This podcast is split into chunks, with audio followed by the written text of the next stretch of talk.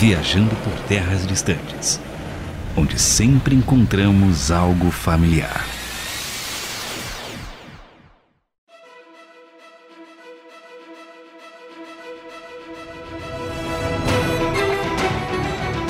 Eu sou o André Castilho, mas já fui o clérigo Iniscore no continente de Itária jogando GURPS Fantasy. Eu sou o James Parisi, mas já fui Gustav Gunner em um universo pirata-pirata, como nós chamávamos carinhosamente. Eu me chamo Luiz Felipe e já fui Madeline Wolse, um ranger que também era um príncipe renegado no sistema D&D, em busca de sua honra. E eu sou Otto Martins, mas já fui o Hunter, jogava no sistema Old Dragon. Eu sou Douglas Leal, mas já fui Valentine em um universo chamado Tale of the Abyss, jogando no PlayStation 2. Tem gente que joga no analógico e gente que joga no digital, né, velho? Aí é pros é, pobres no analógico. Castilho.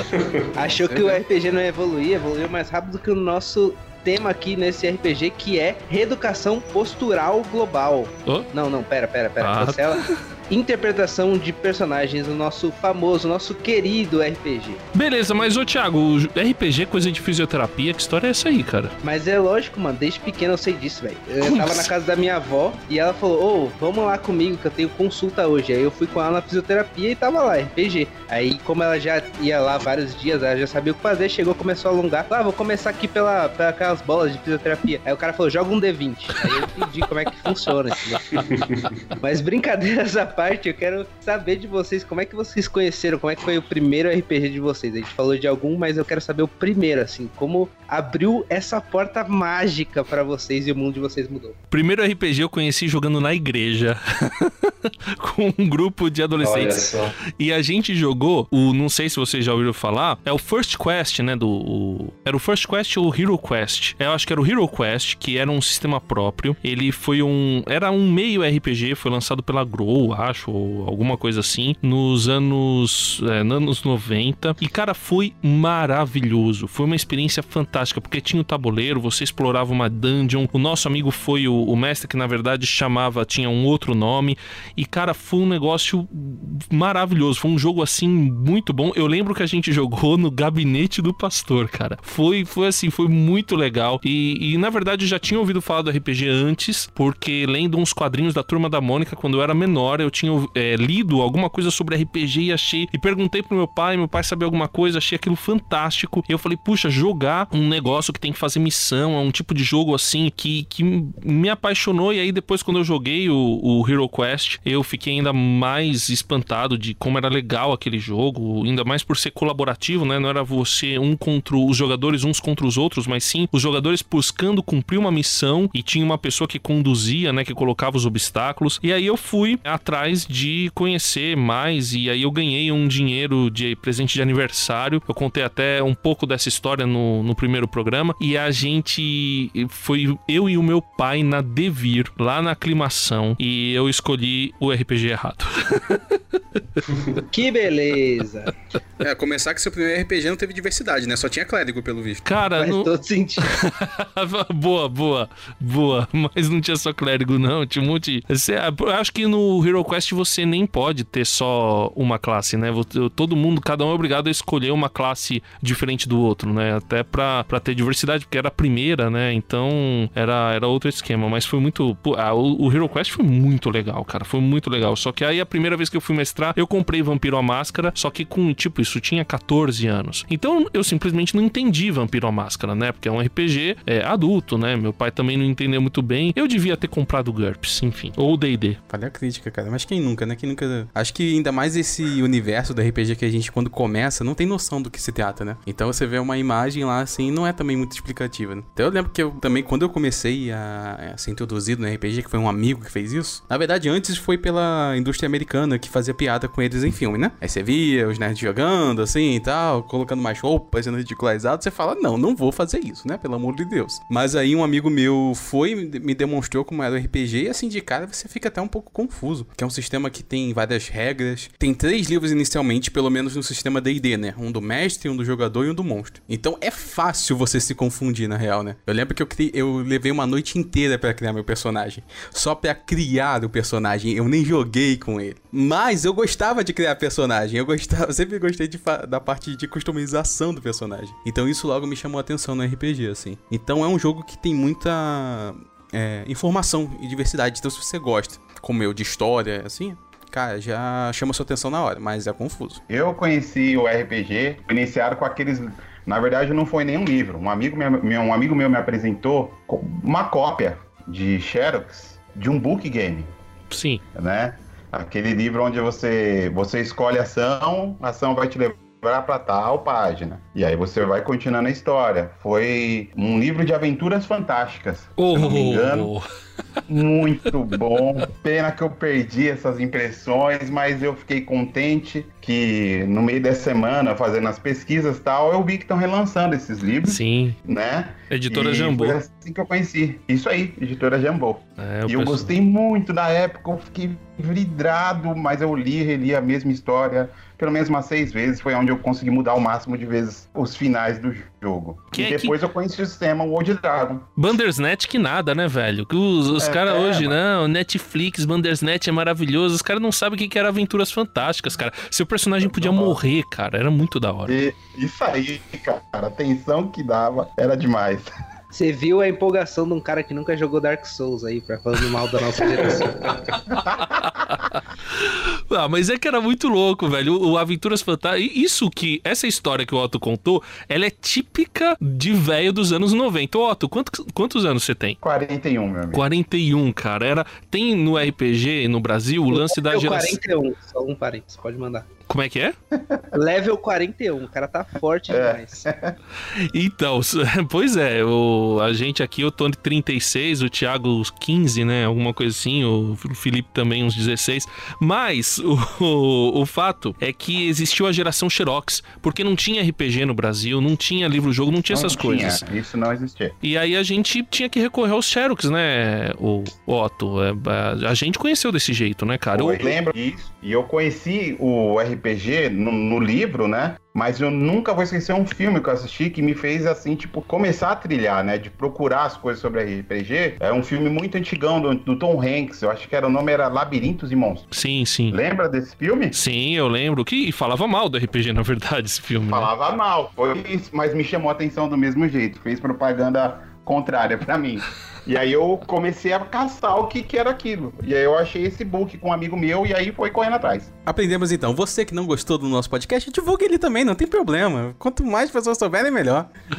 Marketing é sempre marketing. Então, Douglas, você começou a jogar RPG em videogame ou você já tinha jogado RPG de mesa? Não, infel- infelizmente eu comecei, ou felizmente, né? Eu comecei com videogame, eu não tive essa experiência de jogar no tabuleiro. Na verdade, comecei a ter um pouco mais. é, ter essa experiência já depois de um tempo. Mas eu, eu lembro a minha primeira vez que eu joguei RPG e eu, e eu não sabia que era RPG, porque eu jogava no intervalo com meus colegas na, na escola mesmo, acho que era na oitava série, sétima série. E eu lembro que a gente ficava narrando, contando história, a gente escolhia uma pessoa para narrar a história e cada um inventava que era um personagem, a gente fazia uma folha do caderno mesmo, fazia, desenhava um mapa, fazia cada parte assim, e a gente começava a criar as histórias e, e, e inventar as situações que aconteciam. Então aquela pessoa que narrava, ela quis criar alguma situação diferente para cada jogador e essa experiência para mim foi muito legal porque eu, maior parte do tempo que estava narrando isso.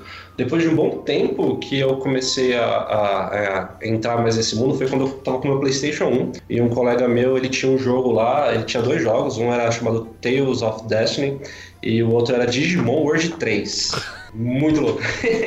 Quando eu joguei aquilo, nossa, que negócio estranho, não sei o que. Aí de repente dá pra pôr o nome no personagem, aí você começa a se envolver numa história, aí vai acontecendo coisas, você precisa ir, é, entrar na cidade, conversar com as pessoas, entender o que, que tá acontecendo, é, e você tem que ir upando o seu personagem e você vai se envolvendo mais com aquela história. Então, pra mim, essa experiência com meus 16 anos foi muito boa. Foi muito boa e foi quando eu comecei a entrar mesmo no universo de RPG. Eu, eu acabei de descobrir que talvez eu seja colega do Douglas na escola. Aliás, fui colega do Douglas na escola e não sabia, porque pra mim, é, lógico, a minha experiência era fake news, era ficção. A da, da minha avó. Não foi assim que eu conheci RPG.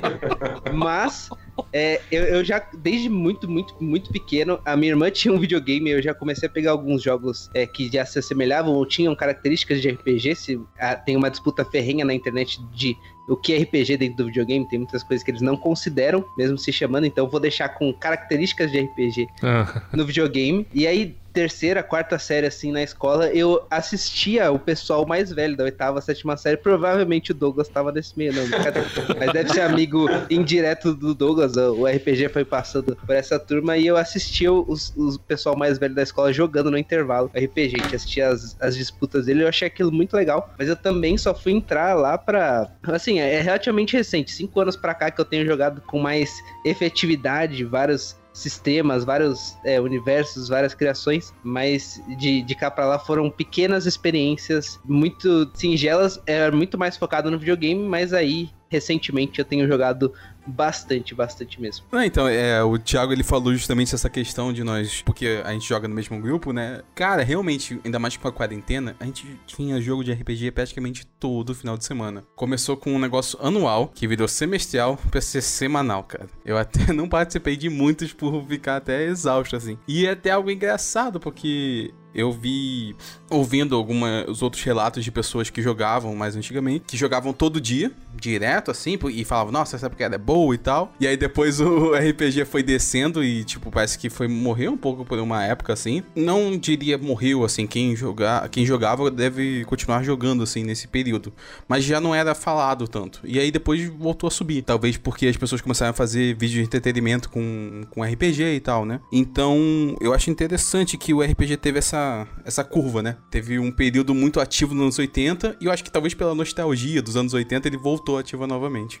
É, nos anos 90, eu não sei o Otto, né? Mas eu, anos 90 foi um auge assim muito grande. Tinha a revista Dragão Brasil, tinha um, um, uma história em quadrinhos que foi muito conhecida, que era brasileira, né? Se eu não me engano, é um dos quadrinhos, talvez atrás de Turma da Mônica, um dos quadrinhos nacionais mais vendidos, que é o Holy Avenger, e era baseado, na verdade, num, num cenário de RPG, o Tormenta. Então, assim, nos anos 90 deu uma bombada, assim, muito forte. E aí depois aconteceu um negócio nos anos 2000 e teve uma queda brusca, e, e aí retomou mais recentemente. Realmente teve muita, tem muita gente streamando, né? Muito, muito podcast sendo feito, mas a gente vai falar sobre isso mais pra frente. O que sempre me fascinou no RPG foi o fato de você poder viver uma história aberta. Você vive um personagem num outro universo, numa outra realidade, só que aquela realidade está sendo escrita por você. Ela não é. O, o, o videogame é legal, é bacana tal, mas assim, você tem um limite, né? Por mais aberto que seja o mundo, né? Por mais que o pessoal do Cyberpunk tentasse fazer o mundo aberto, por mais que o GTA, que o The Witcher, né? Os caras tentam fazer o um mundo aberto. Opa, opa, não.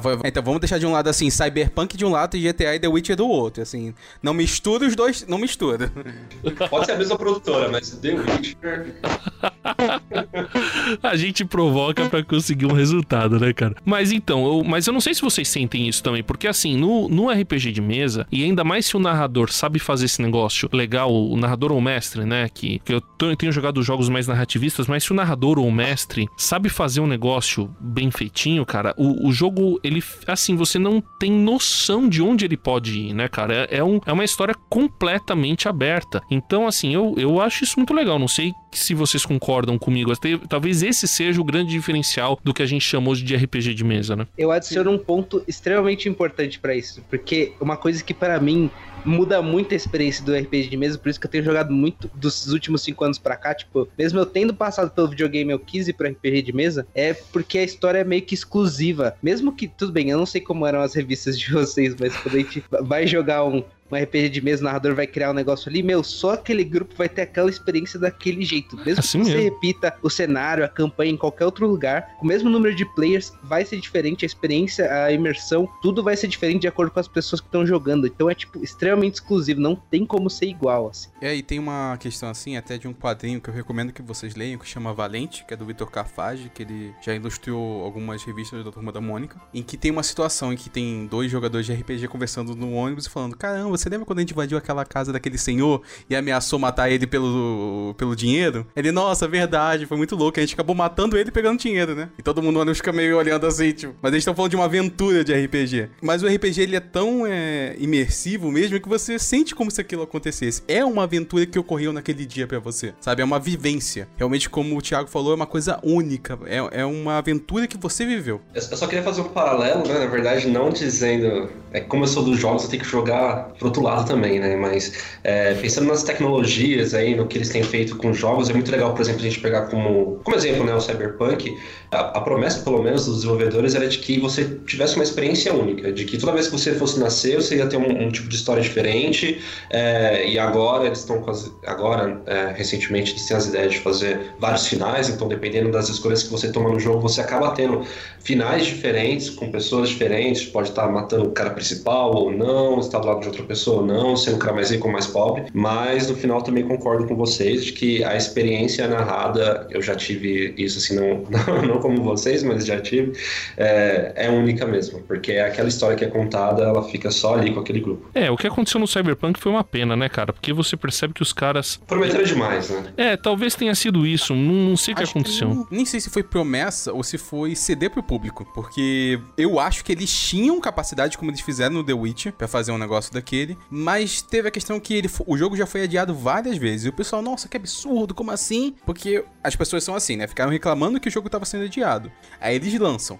Só que com falhas. Aí reclamam, ai, mas caramba, por que lançou assim? Porque não tava pronto o jogo, essa é a questão. Eu acho que a questão é essa, eles não tinham que ceder pro público, sabe? O público não tem razão todo o tempo. É, se você estende muito, o pessoal vai reclamar, falando, nossa, tá demorando. Se você já lança, o pessoal vai reclamar, ó, oh, tem algumas falhas. Então acho que até a produtora ia ficar meio, tá no meio ali. O problema é ele... complicado. O problema foi eles terem lançado aquele bendito daquele trailer maravilhoso há um, que foi cinco anos atrás, seis anos, sete anos, né, cara? Aí o pessoal tá esperando. Então criou muita expectativa, né?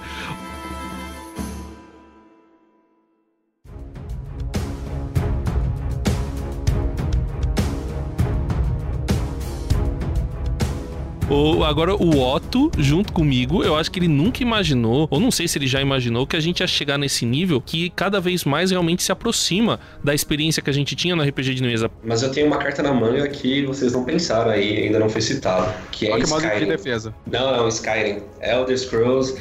Esse jogo, meu amigo, ele tem qualquer final. Você não, não vai zerar 100% esse jogo. Todo, todo caminho que você vai, se você lê um livro, você tem uma história diferente. Se você encontra uma pessoa na rua, você tem uma missão diferente. É, e é legal porque eles liberaram para a comunidade, então tem uma série de missões que as pessoas vão jogando, colocando vários mods diferentes. Então é, é um jogo infinito. Esse Skyrim, eu, eu diria que é um jogo que é próximo aí do que a gente está tentando chegar. Concordo plenamente. Exato. 100%. e os mods, cara, são uma coisa absurdamente fantástica. Realmente colocam assim os limites quase inexistentes. O problema é esse quase. Apesar de eu ser muito fã de RPGs de videogame, eu preciso colocar que tipo o RPG de mesa ainda tem um o videogame tá muito próximo, mas o RPG de mesa existe um, uma infinidade porque ele não tem limite tecnológico, não tem limite de programação, não tem limite de máquina, não existe limite. O Skyrim, ah, tem, tem mods que colocam o trem do, do Tom e seus amigos lá Sim. como um dos, dos dragões. Assim. Tem coisas absurdamente bizarras. Como a Little Pony. Tem muita coisa. Tem até Deadpool no jogo. Exato, é tipo, meu, mistura todos os mundos, mas imagina o que você pode fazer só numa narração na hora na voz. Você pode ir além disso, eu não vou nem me arriscar a dar um exemplo, porque senão, meu amigo, eu não volto mais. Mas eu acho que é justamente isso. Cada experiência é única e até mesmo do jogo de, de console, de PC, na verdade. Porque por mais que você não tenha uma liberdade tão grande, às vezes eu não quero ter a necessidade de estar ali em grupo para poder viver uma aventura. Eu poder entrar no meu mundinho do Skyrim, poder também matar um dragão, salvar uma vila, também é legal. Eu gosto que às vezes quando a narrativa tá pronta para mim e eu tenho que seguir ela, sabe? É como ler um livro e poder participar um pouco da história, sabe? Esse seria pra minha visão do RPG no videogame videogame. É, são... é pra isso que servem as revistas dos anos dos castilhos. não, mas aí é evolução. Você pode até pegar e encair, ó. Talvez a revista evolua pro jogo. É, mas não tem. Cara, o, o negócio clássico do RPG que o Otto pode falar é o seguinte: ele deve ter vivido. Eita, o que, que o Otto falou aí? Peraí, Otto. Não, é porque eu consegui voltar. Vocês estão me ouvindo? Sim. Agora sim.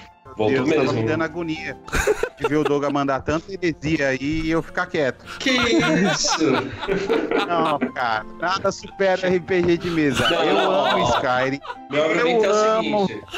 eu amo RPG de mesa, amo Final Fantasy, mas, mano, nenhum HD supera a nossa imaginação.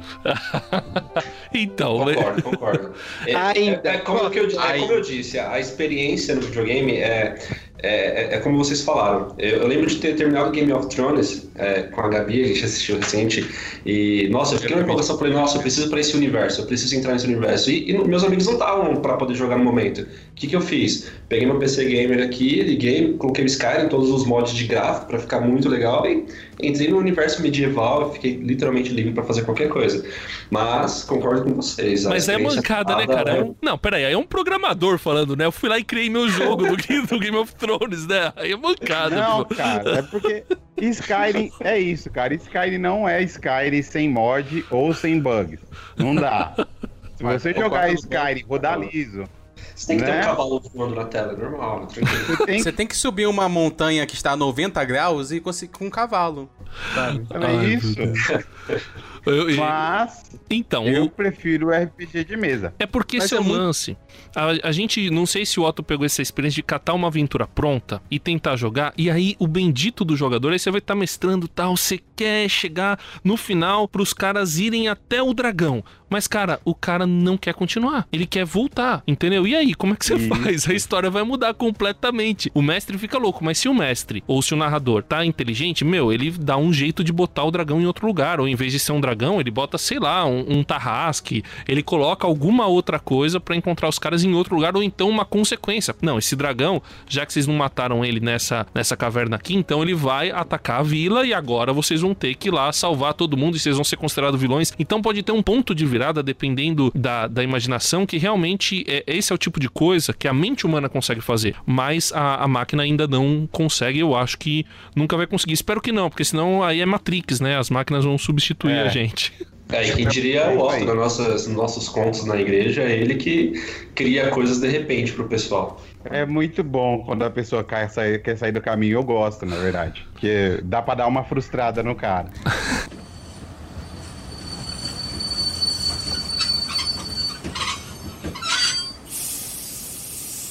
Você acabou de chegar na estação central. É, o que, que a gente vai fazer aqui na estação central? Quais são as atrações dessa estação, Luiz? Nós temos várias notícias, feedbacks e novidades. Mais ou menos, não tanto, né? Vamos aos poucos aí. Mas a gente vai trazer a cada episódio algumas novidades sobre talvez programas futuros, os feedbacks que vocês deram pra gente. Aqui é o nosso espaço de comunicação. E eu quero já mandar um grande abraço pro Luan, que é, é um amigo, na verdade, do meu cunhado, do André. E, e vai ser, nesse começo vai ser tudo assim, né? O amigo do amigo meu, é não sei o que, tá normal, tranquilo, a gente tá no comecinho mesmo, mas vamos em frente. Ele falou que é mega fã de Pokémon, gostou muito e já está seguindo. Não achou o e-mail nosso na descrição para mandar o elogio, mas em breve a gente vai ter um e-mail. Por enquanto, você pode falar, vou falar da minha, você pode falar comigo. na Eu tenho no Twitter, arroba acastilhortm, ou no Instagram, você procura lá André Castilho de Oliveira, no Facebook também. É, você vai me encontrar lá, André Castilho de Oliveira, Rádio Transmundial. Você coloca lá e você vai me achar lá. Um abraço pro Luan, eu também quero mandar um abraço, porque eu fiquei muito feliz com alguns feedbacks que a gente teve do, do nosso especial de RPG. Quase que eu falo Nerdcast de RPG. Não vamos negar que foi uma inspiração, né? Mas não é um Nerdcast de RPG. Foi o- um especial aí que a gente fez, um audiodrama baseado nu- numa mesa de RPG do Fate que a gente fez. E, na verdade, a gente gravou isso daí em 2018 e foi o primeiro episódio que a gente gravou do nosso Viajando por Terras Distantes. Então eu quero mandar um abraço para todo mundo que curtiu lá. Eu fiz um post sobre isso no, no grupo Fate Brasil, Movimento Fate RPG. E um abraço especial pro Estevam Queiroz, que riu alto do Pelo amor de Deus, irmão. Eu- Essa parte foi sensacional, velho.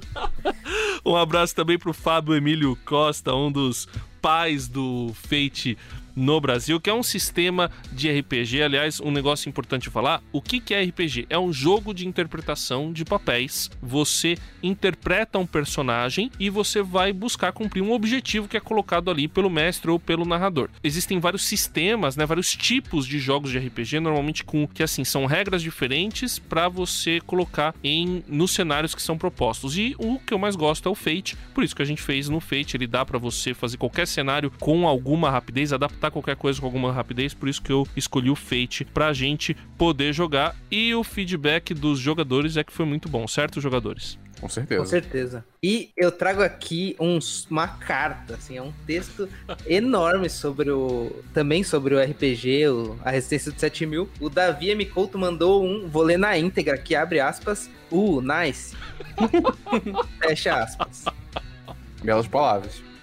Muito E, bom. e ainda sobre o primeiro episódio, eu preciso trazer aqui o comentário de volta, porque a Gabi falou que o Luiz gostar de Animais Fantásticos não tem defesa. E olha que ela é Potterhead. E aí, Luiz, como é que você se defende? Não, calma. É que eu não tinha espaço pra falar sobre tudo ali, então só, só dei uma passada. Quem sabe, será que vai ter um episódio pra gente falar um pouco melhor disso? Hum, será, será?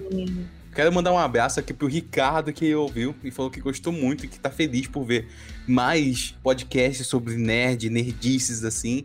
E que ele até quer ouvir mais podcasts sobre anime e Harry Potter. Opa, mais um indício aí, será? Hum, será, será, será? Anime? Anime? Ouvi. Anime do Harry Potter? Opa, O quê? Crossover? ouvi. Opa, o Boku no Hero? Não? Não? Quê? Death Note? Será? Vamos ver. A ver, a ver. O, teremos o agora o que é certo é e aí acho que é bom a gente dar uma explicada, né?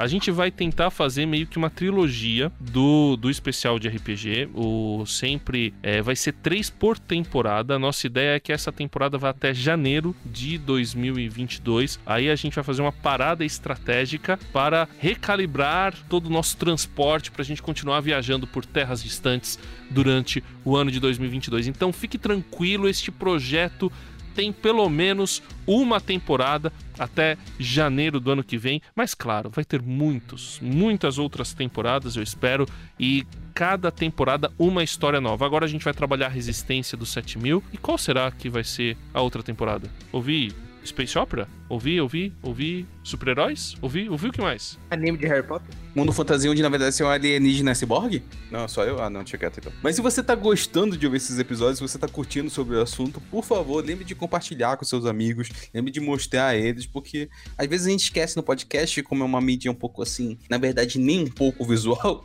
a gente esquece de mostrar um pouco, porque não tem como mostrar só uma parte, né? Mas compartilha no seu feed, fala as partes que você ouviu, comenta no Twitter. Você pode marcar a gente, por enquanto não, nossa rede social é oficial, mas pode marcar o Castilho, pode me marcar também no Instagram e Twitter, é LFelipeDC. E, por favor, tragam feedbacks, sugestão de temas e qualquer coisa que vocês queiram falar sobre os episódios.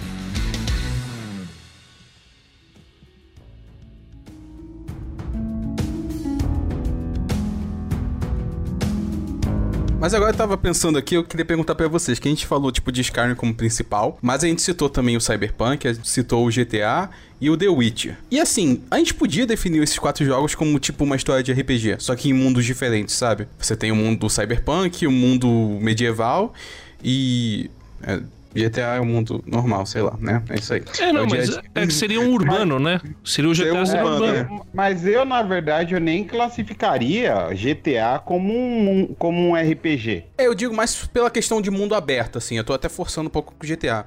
Mas, assim, você vê um padrão nesses jogos, assim, que onde eu quero ligar é na questão de sistemas. Porque o RPG, ele é bem conhecido como D&D, o mundo medieval. Mas, cara, a gente tem uma infinidade de sistemas. Vocês já jogaram em sistemas diferentes, sem ser o D&D mesmo? Claro que no início alguns falaram, mas, assim, algo bem de fora, tipo um Cthulhu, um Cyberpunk, um... Cara, Cthulhu é maravilhoso.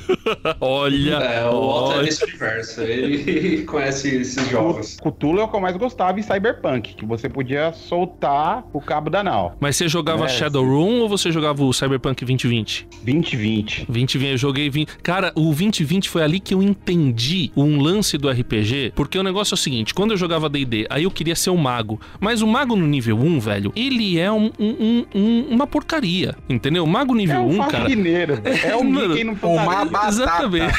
Mano, se, o, se um mago nível 1 encontra uma pedra, ele vai perder pra pedra, entendeu? Então não tem como, cara. Um mago nível 1, e pra evoluir, né? Porque na- a evolução no DD depende muito de, dos encontros, de você conseguir vencer os adversários. Então, cara, e- e- e eu queria ser o mago, mas eu não entendia como funcionava a mecânica do mago. Aí eu tentava em outro ser, tipo nesse do GURPS que eu falei, né? Que é o GURPS Fantasy. Eu queria ser o clérigo, mas eu tinha um outro objetivo. E, meu, eu via os guerreiros lá conseguindo umas evoluções muito loucas e eu não conseguia. No Cyberpunk, eu vi a imagem de um cara e um cara com uma espada. Só que eu escolhi uma classe errada. Eu escolhi uma classe que era de um negociador. Então, no, no- durante o jogo, eu tava tentando lutar e tava me dando muito mal. Até que eu falei, peraí, deixa eu ver qual que é a principal skill do, desse meu Errado é personagem. você lutar com o mercador, mano. Como assim, velho? É, não, não rola. Taca né? produto, taca produto na cara Ele do cliente. queria, ele queria, na verdade, ser um ladino, né? É, por aí. Só que aí quando eu vi qual que era a minha, minha principal skill, eu trabalhei em cima dessa skill, que era justamente negociar. Aí eu fiz uma negociação lá no, num beco escuro. E, cara, eu fui o que mais ganhei experiência. Porque eu tirei um, um- O meu dado foi muito bem e tal. A minha rolagem foi muito boa. E aí eu falei, puxa vida, dá pra fazer um. Na verdade, você tem que. Quando você joga o, o RPG, né? Você tem que saber aproveitar bem o- as skills do seu personagem,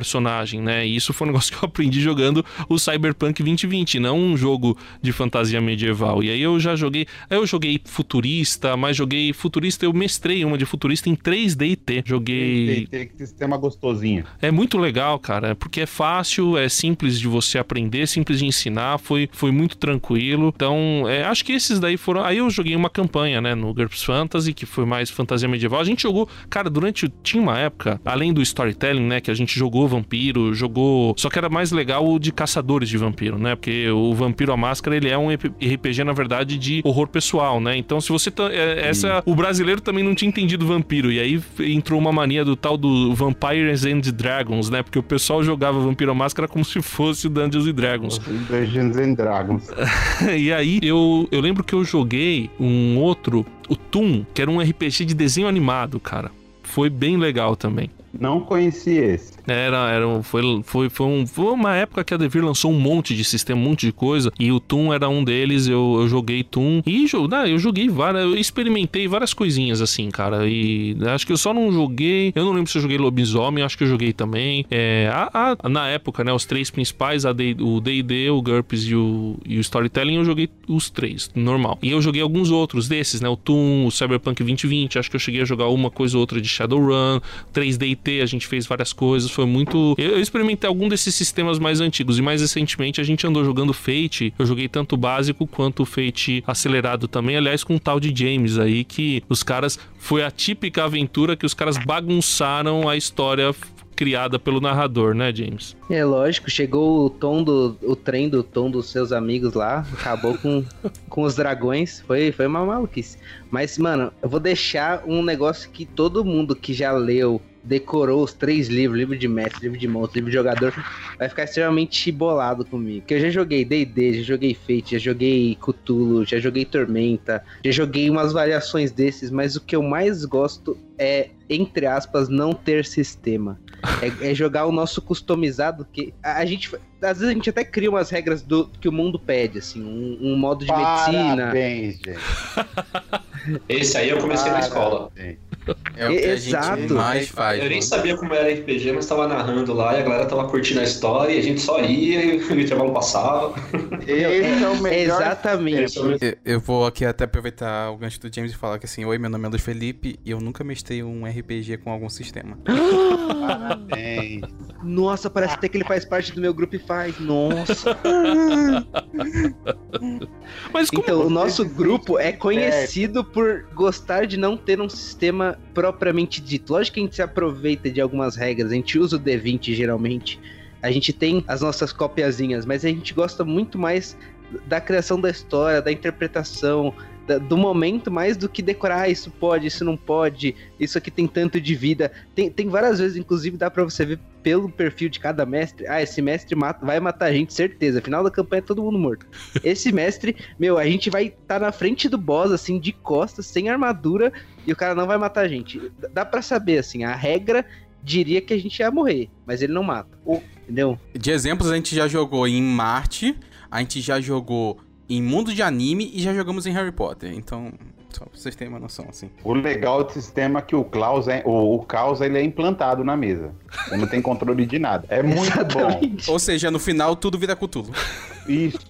Parabéns. O Douglas tem um exemplo claro disso aí. Conta pra nós. Eu tenho, eu não, Não, lembro, é- Otto. Conta aí, Otto. A última vez que nós jogamos RPG, eu comecei no mundo de fantasia. Tem que falar que era eles adolescentes entraram- da igreja, tá? É, aí entraram numa caverna, de repente me acendeu uma luz, eu falei, ah, agora vai aparecer o Cutulo pra eles. Pum, apareceu ali. Nossa, mas foi muito da hora. Molecada Os ficou- adolescentes chegaram também pra poder ver. Não, foi ótimo. Essa parte também, as mães falando comigo foram ótimas. Então, mas isso que eu queria entender. Como é que é jogar sem sistema? Porque, tipo, você não tem a ficha do personagem, você não tem o. Quais, quais são os dados? Como é que eu faço pra atacar? Como, como, como é que é? Às vezes tem ficha de sistema, eu diria. Às, Às vezes. vezes. Às vezes. Quando Mas você tá assim, com você muita pega- preguiça, você- você... só faz um bloco de É notas mesmo que- e coloca seu É. nome e sua vida. É por isso que hoje eu gosto mais do, do Old Dragon. O Old Dragon, ele também é um pouquinho menos, menos, menos regras, né? Ele te dá um pouquinho de liberdade. Você não tem tanta regra no Old Dragon. Ele é baseado nas versões mais antigas do DD, né? Que era meio assim também, né? Isso. Então, pra você jogar esse estilo, eu sempre pego quando o pessoal fala, vamos fazer ficha, tá guardado no meu arquivo pessoal. Eu tenho um monte de ficha do Old Dragon. Eu falo, faz a ficha aí. É só isso que eles vão ver o Old Dragon. O resto é interpretação livre. E Ah, digo mais, o, o Douglas falou, ah, coloca só seu nome e o- os pontos de vida no bloco. Meu, já aconteceu da gente esquecer o nome do próprio personagem, porque a gente não tinha isso anotado. E ponto de vida, esquece isso. Era, era feeling, meu, isso aqui merece morrer. Não, isso aqui não merece morrer. Não, Era, era agora- julgamento do É, mestre é na que na hora. verdade, Agora- os personagens, ele, a- as pessoas a gente se empolga tanto que a gente cria uns nomes tão diferentes que na hora que você vai falar, o próprio narrador fala: Meu, eu não vou conseguir falar esse nome. Qual que é o Cara, que atire a primeira pedra quem nunca chamou do nome real. Tipo, ah, É. sou fulano de tal lugar. Não, você é o Lucas, cara, é isso. Eu vou ensinar um truque eu- máximo pra todo mundo que tá ouvindo. O meu, meu truque de todo personagem. Todo personagem, é, ele tem esse jeitinho de falar que ele chama a pessoa pela classe. Meu, eu nunca decoro os nomes dos, dos caras que estão à minha volta. Pô, eu conheço o Luiz como Luiz, não vou decorar um Ramanan. Eu vou falar, ô Mago, ajuda nós aí, Mago. Eu sempre É. mando umas dessas. Ah, sempre. Fala raça humano, elfo, seu anão, sempre. Mas o que, que você. Sem o dado. Vocês já jogaram na mesa sem o dado? Ah, o Eu Douglas já, né? dado- Não, é, acho- é, acho não, que não. dado, pra mim, é RPG de essência. Então, eu já consegui jogar no Joaquim Pô, cara. Nossa, Ousado, Heresia! ousado, ousado. Heresia. nossa. Não, eu gostei, Heresia, apoiado. verdade. Mas você Vampiro à já. máscara. A Vampiro à Máscara no Joaquim Pô. Vampiro à Máscara é perfeito pra jogar no Joaquim Pô, né, cara? Porque o que menos importa ali é a ficha do personagem, né? Isso. Eu já participei até de Elísio. É muito doido isso aí. Eu falei, não, uma vez só tá bom. Já fui em Elísio, é o live action. É o live action. Meu, live action de RPG de, de Vampira Máscara. Foi o máximo. Na hora que eu fui, era um Elísio de Nosferato. Um ambiente bem familiar, bem calmo. Quem leu entende, cara. Nossa, devia ser É. uma loucura, mano. Nossa. fui, cara. Aí quando saiu o aí foi quando eu parei de jogar. Mas tinha algum Saiu- malcaviano junto também? Mano, tinha Malcaviano, Hum, tinha Bruhá, né? Eu sempre jogava de Bruhá. Até Ah. hoje, se alguém fosse falar pra mim, ah, tu vai jogar de qual classe? Bruhá. É lógico, É, o- né? É o mais forte, né? É o que dava cheirão. pau. É o tanque, né? É o tanque. Falar que eu tô entendendo, eu tô mentindo, gente. Então, continua aí. segunda aqui eu posso falar também que não. Desculpa aí. Não. Ah, cara, Bruhá você coloca aí o bárbaro da fantasia. Exatamente. É, Bruhá, na verdade, seriam as raças de vampiro. Nosferato é aquele Nosferato clássico do filme, aquele filme antigão, Nosferato. É aquele. Todo Nosferato, todo cara que vai escolher a classe Nosferato vai sair naquele estilo. Careca, orelha pontuda, quase uma aparência de aberração. Tipo o Temer. Um Bruhá. É. Pô, certinho. Um Bruhá é um punk, um punk anarquista, né? Não quer sa- o que ele quer saber é de porrada. É isso só. Ele é o bárbaro, né? Malcaviano é um cara louco, põe em perfeito aí o Coringa. É o Coringa. Imaginar um Malcaviano. Coringa. É, você já assistiu. É, é- é ser, ser, ser velho sempre cai esse tipo de pergunta, não né? tem Eu como. já vou falar Você já pra você que assistiu? sim. Porque eu já assisti É. entrevista com o vampiro e o vampiro Correto. e a rainha dos condenados. Perfeito. É que. Entrevista com o vampiro. Você vai ver um monte de classe lá. É. Foi pra mim o filme mais próximo do, de- desse mundo de RPG. É porque o Vampiro a RPG de Máscara. vampiro? É, o Vampiro a Máscara é muito baseado nos livros do, do, do Entrevista com o Vampiro, né? O próprio. Ele fala Correto. isso lá no, lá no final do, do livro. Isso aí. Então fica lançado a todos os ouvintes o desafio do Otto, que é jogar um RPG só com cara ou coroa. Só. Não, cara coroa não. Joquem pô. Papel, Não, mas pedra é e que- tesoura. Joga Post ainda tem três opções e chance de empate. Cara ou coroa é o próximo level, é o que você nem você Nossa, chegou. É tudo ou nada, é um Deus, ouvinte. É tudo ou nada, é Eu verdade. faço Isso além. Pra seria você bom, que hein? acha que é coisa de nerd, faz um negócio com crossfiteiro. Tipo, ah, você quer fazer essa ação, vai ter que fazer 30 burpees aqui, tá ligado? Ô, louco. Eu só ia tirar a falha crítica.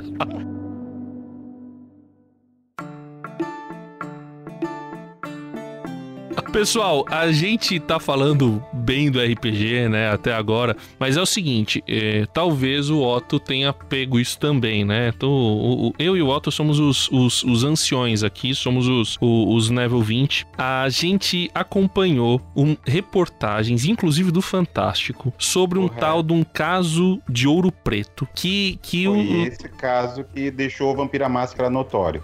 pois é, né? E acabou tá, ao mesmo tempo, né? Com, Acabou, com muita coisa. O pessoal, bom, a con- pra quem não sabe, houve um assassinato. E aí o pessoal foi descobrir que esse assassinato foi feito por um grupo que tava jogando RPG. E só que os caras, quando foram divulgar isso, falaram uma coisa tão errada, mas tão errada. Falaram que a menina perdeu o jogo de RPG. Cara, não existe isso, entendeu? Tipo assim, tá, pode perder se o personagem morrer, mas isso não é exatamente perder o jogo, né? No RPG é, é- é é diferente esse conceito, né? Então, o, o- mas o, o que aconteceu foi que assassinaram uma, uma menina lá e houve um contexto de jogo de RPG. Mas depois o pessoal descobriu que na verdade era um ritual ali, né? Envolvia uma seita, foi uma coisa assim mais envolvendo um- um- magia negra mesmo, né? Um negócio.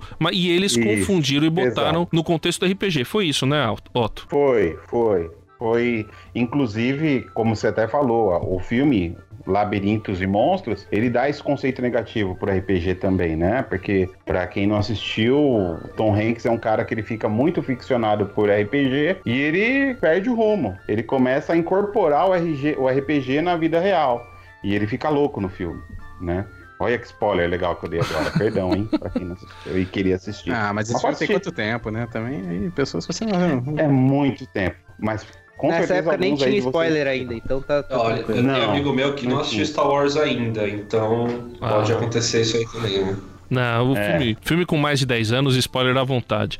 O, mas o a gente, o que é interessante nesse negócio é porque assim, beleza, a gente RPG será que ele tem um lado que é negativo? Eu acho que pode, o RPG pode se tornar algo viciante, ele pode se tornar algo alienante e, e muito mais dependendo, na verdade, não por causa do RPG em si, mas a, o conteúdo pode levar o pessoal a fazer doideiras. E teve esse caso de Ouro Preto, teve um outro caso em Guarapari, no Espírito Santo, teve outros casos que aconteceram que envolveram, mas assim, o, o, o pessoal acabou ressaltando muito. Tem até uma matéria no Fantástico que o pessoal foi falar que eles usavam livros ritualísticos, mas na verdade, quando eles mostraram os livros ritualísticos, eram livros de RPG. Mostraram lá o livro de Nod, do, do vampiro, que era algo absolutamente ficcional, né? Só que assim, como o conteúdo acaba sendo muito pesado, vocês acham que isso pode mexer com a cabeça de, de algumas pessoas? Ó, dependendo do cenário, eu diria que sim, assim. Principalmente essas histórias que a gente já mencionou, Cthulhu, vampiros, são exemplos mais fáceis da gente trazer pra cá, porque provavelmente muita gente aqui já conhece, dos ouvintes também. E assim,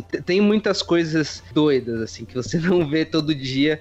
E, e que se a pessoa não, não dosar ali, não tiver aquele olhar crítico, não souber separar muito bem a ficção da realidade for muito fundo, muito rápido, muito sem controle, eu entendo a possibilidade da pessoa ir muito a fundo nesse tipo de coisa, mas assim, culpar o RPG é a mesma coisa que culpar a internet, é a mesma coisa que culpar livros de existirem, é a mesma coisa que culpar qualquer É, coisa. a Então me- é tipo, É a o mesma coisa a da onda do momento. Pessoal, é, o caso mais recente agora daquele menino que matou a menina que jogava Call, é Call of Duty, eu esqueci o nome do jogo, do Warzone, né? Sim. E o moleque matou a menina com requinte de crueldade na facada e foram ver eles jogavam juntos esse jogo de. É jogo de primeira pessoa, tira em primeira pessoa. E caíram matando, algum, alguns jornais caíram matando em cima do jogo, falando que ó, é por causa do jogo. Ou aquele caso do menino que invadiu o cinema e foram ver, ele jogava Doom com uma parte idêntica à parte do cinema que ele criou. Enfim, é a mesma coisa. Pra mim,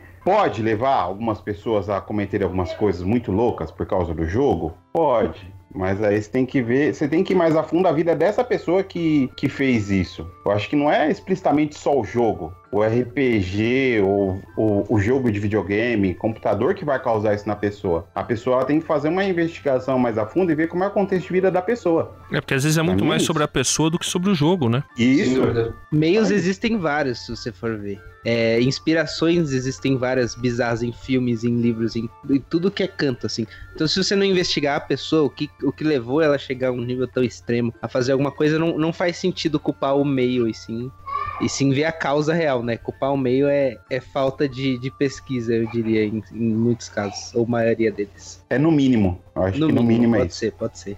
A, a gente tava falando desse- desses casos ruins, entre aspas, que o RPG estava envolvido de alguma forma, ou, ou foi citado como es- estava envolvido, enfim, tantas essas coisas, mas e quantas coisas talvez nem sejam ditas de quão bem o RPG faz, assim. O Stranger Things é, é um grande exemplo que eu posso usar mil vezes o. O Super 8 pra mim é Stranger Things igual. Tudo bem, eles não jogavam RPG, mas é como se jogassem. Porque a conexão deles, do- dos amigos, os tipos de, de vivências que eles têm, pra mim é super aplicável, não só numa empresa, tipo, em níveis mais adultos, não só as crianças, como eu também já vi em séries como Bibliotecários, tinha um grupo de, de pessoas que trabalhavam juntos e jogavam juntas, inclusive pra para juntar esses laços, pra ficarem ainda mais próximos, ainda mais coesos, não só no trabalho, mas também na vida, mas, meu, eu vejo isso funcionando na educação, na, na sociedade em vários pontos positivos. E eu queria saber, principalmente do Otto e do Douglas, que jogam com os adolescentes na igreja, co- como é que é isso? Como é que vocês veem essa possibilidade positiva que o RPG traz pra mesa, literalmente? Bem, pra mim, quando a gente começou na igreja, eu comecei com o coração a mil, né? Eu tava pensando que eu tava me metendo numa coisa assim que falei, mano, pastor vai me acabar comigo, cara, quando eu fazer isso na igreja. né, Douglas? Eu falei, mano, vai dar ruim. Eu pensei, vai dar ruim, vai dar muito ruim. Mas cara. qual foi a resposta do pastor, né, que você falou? É, então, foi surpreendente. Quando eu falei, é, então, João, eu tava querendo fazer. Eu tava querendo fazer um RPG na igreja com os adolescentes, com os jovens. Ele falou, legal, cara. Faltou falar, não, posso jogar também? É, faltou, é o que faltou. faltou. O que faltou pro JP era isso, falar assim, ó, eu quero participar, né? E pra mim, a experiência é a melhor possível, né? Você trazer algo que é totalmente novo pro mundo do- do- dos jovens hoje em dia, quando a gente falou, foi a. Foi parecer o que acendeu a- o fogo do, pro homem. Apresentamos o fogo pro homem de Neandertal. Foi a descoberta. É, eu- não diria nem, Otto, eu não diria nem tanto assim, é, novo pra eles no sentido É. de, do RPG, né? Porque Sim, RPG eles conhecem bem tanto que eles jogam, mas dentro da, da igreja, Dentro da inserido com assuntos, é, a gente usou elementos medievais, mas também com temas para colocar a, a visão deles, a postura deles dentro do jogo e essa experiência de ver eles tomando decisões, onde, querendo ou não, por mais que seja uma fantasia, ainda assim tem um- uma levada no sentido você quer ser uma pessoa no caminho certo, no caminho errado, você vai ajudar aquela pessoa ou não. É, essa experiência também com eles ali foi muito divertida, porque a gente conseguiu também, né, tirar algumas coisinhas, né, Otto, no sentido de como que é- aquele adolescente pensa em determinadas ações, como que ele reage, o que que ele gosta, o que ele não gosta, dentro de um jogo de RPG, e isso foi muito divertido. A história que nós fizemos foi muito louca, né? Eu peguei a época de, do Nero, Hum. né? E coloquei os adolescentes como cristãos fugindo da loucura de Nero. Foi muito bom, cara. E, e o pessoal E aí? conseguiu fugir ou morreu todo mundo? Cara, alguns que alguns conseguiram fugir, outros preferiram ir pra espada, Que sendo que eram cristãos. Aí eu olhei assim, eu fiquei, caramba, dá pra você ver, traçar um perfilzinho assim de cada um, você prestando atenção nos jovens, né? Uhum. E foi muito, foi muito, foi muito bom. Mas foi legal ver eles, eles se envolvendo no tema, né? A gente pensou diversas formas de como fazer isso e naturalmente a gente comentou sobre o tema do RPG e, todos eles gostaram. Literalmente todos eles, os meninos e as meninas participaram e, e foi muito envolvente, foi muito divertido. E o Otto falando de que dava pra ver os traços ali dos adolescentes, lembrou muito da, da evolução do meu personagem. Ué, mas eu não joguei em cenário pirata, Cthulhu, Harry Potter, tudo que é cenário com... Então, tipo, não é o mesmo personagem. Mas eu- a minha pessoa em relação ao grupo que, que a gente joga há, há, um bom tempo, ela tem mudado, ela tem se adaptado ali e o personagem vai mudando junto, porque da forma que o grupo trabalha, você não tem como deixar você de fora do personagem. Você cria um personagem com uma classe diferente, um perfil físico e psicológico totalmente diferente, mas não tem como você tirar 100% de você do, de todos os jogos, ainda mais se você joga com constância, é, é completamente difícil de tirar. É difícil, bem essas difícil. pistas, né? É, tem que ser E até mesmo quando você joga como mestre também, você tipo acaba evoluindo. Eu lembro muito de ter é, evoluir para não dizer, por exemplo, não num jogo, que é uma das piores experiências na RPG, que já disseram muito não para mim, porque talvez eu tenha mais ideias meio loucas, talvez. Mas é uma experiência muito frustrante quando você tá no RPG e você fala, eu quero fazer isso, aí simplesmente o mestre fala, não, você não vai fazer isso daí, não tem como, sabe? Mas você aprender que existem maneiras de você lidar com aquela situação. E se o jogador quer que uma bola de basquete apareça no mundo medieval, você vai dar um jeito, talvez, dela aparecer. Ou não, mas sem dizer de cara assim, não, velho. Eu fui evoluindo a, pra aprender a lidar com, com a maneira como as pessoas se comportam no RPG também. É, outra coisa que a gente gostou bastante é, é alguns determinados, alguns adolescentes tem um pouco daquilo do tipo, eu sou um pouco mais tímido, ou eu não gosto de falar muito, e como você precisa participar, você precisa falar, e você vê na roda ali todo mundo inventando, falando, jogando, é, essas pessoas que ficam mais quietinhas assim, na hora que começava a falar, e você ir acompanhando ela até que chega no final do, da, da narrativa e da, do jogo e a pessoa tá falando bastante, tá se divertindo, tá pedindo a próxima, a próxima história, então tem uma relação muito engraçada nisso, muito boa e positiva. É, eu tenho uma teoria, inclusive, sobre isso, eu peço a avaliação de vocês, porque Ó, pensa o seguinte, numa situação normal de vida, as pessoas, assim, estão aprendendo a viver a cada dia um pouquinho melhor, então elas naturalmente fazem menos, passam menos vergonha, vou dizer assim, socialmente, causam menos erros sociais. Aí você coloca todo mundo no mundo medieval, no mundo pirata, onde você não vive sempre com personagens diferentes. Então tá todo mundo fora da sua posição normal. E todo mundo, ainda mais dependendo de como é a sua imersão, de como foi construído o jogo, tá tão dentro que paga.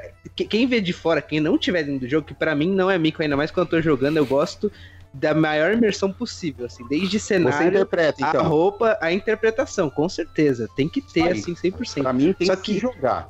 Aí, às vezes a gente tem alguns vídeos dessas partes, a gente fala, mano, se alguém visse essa cena e não tivesse dentro do jogo, cara, ia ser extremamente vergonhoso.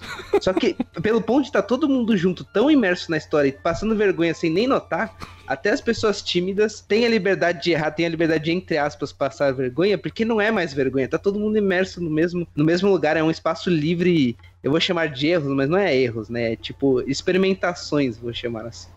Sim, e a gente força que eles joguem juntos, né? Porque você tá numa situação onde só tem duas pessoas ali jogando e enfrentando uma dificuldade, eles precisam conversar entre si para resolver o problema, para tomar uma decisão.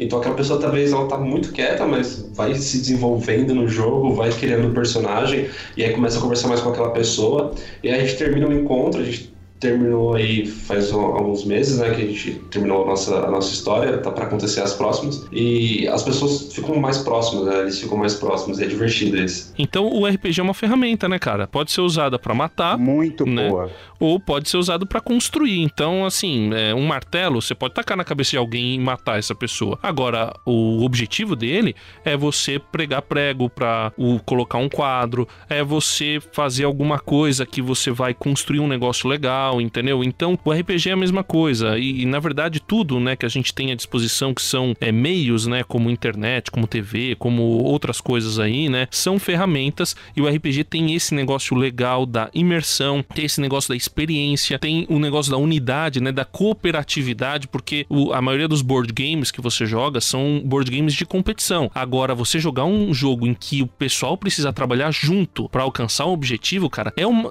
em si só é uma grande Então, o, o que eu levo para mim quando eu, eu vou jogar RPG, né, é o seguinte: 1 aos Coríntios 10, 31. É algo que tá lá no livro que a gente segue, que chama Bíblia, e diz que assim, quer vocês comam, bebam ou façam qualquer outra coisa, façam tudo para a glória de Deus. Então, como eu creio em Deus, eu acredito em Deus, eu acho que dá sim pra gente jogar RPG pra glória dele. E aí a gente tem o, o nosso Resistência dos 7000, que o Otto e o Douglas ainda não ouviram porque nós estamos gravando antes de lançar no feed, mas já tá praticamente pronto, faltam uns detalhezinhos. E na verdade, o Viajando por Terras Distantes surgiu a partir da resistência do 7000. Chamei o, na época, o Gustavo, que trabalhava ainda aqui na rádio, o Thiago, e depois eles trouxeram o Felipe. A gente veio aqui no estúdio da rádio. Antes o Samuel já tinha aceito o desafio dessa doideira. E aí a gente jogou na época de Elias e Acabe. E assim, foi um negócio muito interessante. Na verdade, enquanto a gente tá gravando, a gente, a gente ainda não jogou as próximas sessões, né, para poder entrar nos, no, na continuação da história. Mas assim, a gente começou, a gente nem sabia direito onde a gente ia chegar. E a gente terminou do jeito que vocês ouviram, que eu não vou dar spoiler pro Douglas e pro nosso querido Otto, mas assim, o, e inclusive o Felipe ficou, né, muito impressionado lá do, da maneira como foi envolvido o personagem dele, né? Então queria que o Thiago Felipe falasse um pouco aí dessa experiência da gente ter jogado num cenário bíblico. Sim, foi uma experiência bem foi o cenário mais diferente que eu joguei, pra dizer a verdade. Principalmente na época que eu não tinha tido tantas experiências com RPG. Tinham sido mais D&D mesmo. E, caraca, realmente, eu reouvi o, o, o, áudio e quando eu vejo onde termina, eu falo, é, não sei se eu tô tão afim de voltar. Não sei se eu quero resolver esse BO aí não, sabe? E com spoilers eu falo qual que é o BO. Que a resistência do 7000 é que, mano, o chuveiro lá quebrou, os caras vão ter que gastar 7 mil pratas pra consertar o chuveiro. Mas fora isso, meu, acho que foi uma experiência tão boa, porque assim, qualquer mundo, mesmo quando a gente joga bem descompromissado, acaba que você fica mega envolvido, mega imerso na história, seja antes, durante ou depois. Se você jogou na hora, criou na hora, você vai procurar depois, tá imerso na hora e vai procurar depois. Ou se você se prepara para a campanha, que é o que geralmente a gente faz, a gente acaba pesquisando muito sobre o universo, assim, para conhecer mais. E nesse caso não foi diferente. Então, assim, eu li com, com outras, outros olhos a história que envolve o nosso cenário, né? É, o que estava acontecendo naquela época. Até, até fazia umas perguntas pro Castilho, meu, onde é que fica isso no mapa real, assim? No, no globo, porque eu Cara, quero saber a distância para ter noção das minhas ações. Assim. Que então, pontinha de inveja ouvir é, isso aí, né? Dá, dá um gosto tão bom jogar nesses cenários que é, é fantástico. Assim. Espero que vocês tenham gostado, quem ouviu. E quem não ouviu, volta lá. Não, tá aí disponível, cara. Volta agora. Ah, a e... pontinha de inveja é porque eu não participei. Calma aí. que você vai participar, Otto. Pô, pode ser que você participe. Vamos ver, né? Teremos, teremos a continuação e teremos outros ainda, né? Porque vai ser o, o a gente vai ser guiado por esses esquemas de, de RPG, né? Que na verdade vão. A gente joga e a partir do jogo a gente monta um audiodrama. Então é, vai ser um negócio. É, é, no momento ali pra gente é uma história muito aberta. Realmente não sabe o que, que vai acontecer. E, e é num cenário bíblico, né? Então o que eu acho que é a experiência legal é você viver. É, é uma maneira de você viver a Bíblia ou viver a história. Eu gosto muito de jogar esses RPGs históricos, porque a gente não tem como voltar na história, não ser visitando o museu e tal, mas o RPG é uma maneira Assassin's de você Creed. entrar. É, Pode continuar. Não chega perto, desculpa. Eu tô sentindo um preconceito do Otto com o, o, os games, né? Não, não, cara, o Douglas deve até. O Douglas... Ele tá resistente, ele tá resistente. Não, o Douglas deve estar até estranhando. Por exemplo, quem apresentou Skyrim, eu não sei se foi eu, certinho. Foi eu, foi eu que te apresentei Douglas. Não, eu já tinha ouvido com, com é, colega, mas... mas jogar, jogar foi com você, sim. Porque eu gosto muito de videogame, gente. Eu sou fã de, de, de, RPG de game. Mas é que nem o André falou. Por mais que seja um mundo aberto, você ainda vai seguir a trama de alguém que bolou aquela história e você não vai conseguir mudar o. o... Não, mas ó, no jogo do Assassino você tem três opções, cara, sempre. São três opções. Sim. É. É uma, brincadeira, uma brincadeirinha, mas é, é, verdade. Você tem uma história que já está construída, né? Mas é uma experiência muito legal também. É, no RPG o narrador tem três opções, mas ele não conta com as 7, 8, 9 que está na cabeça de cada um isso, dos jogadores. É isso aí. É 614 mil. então Beleza. podemos concluir que todos os consoles que vêm em revista são bons. Pronto.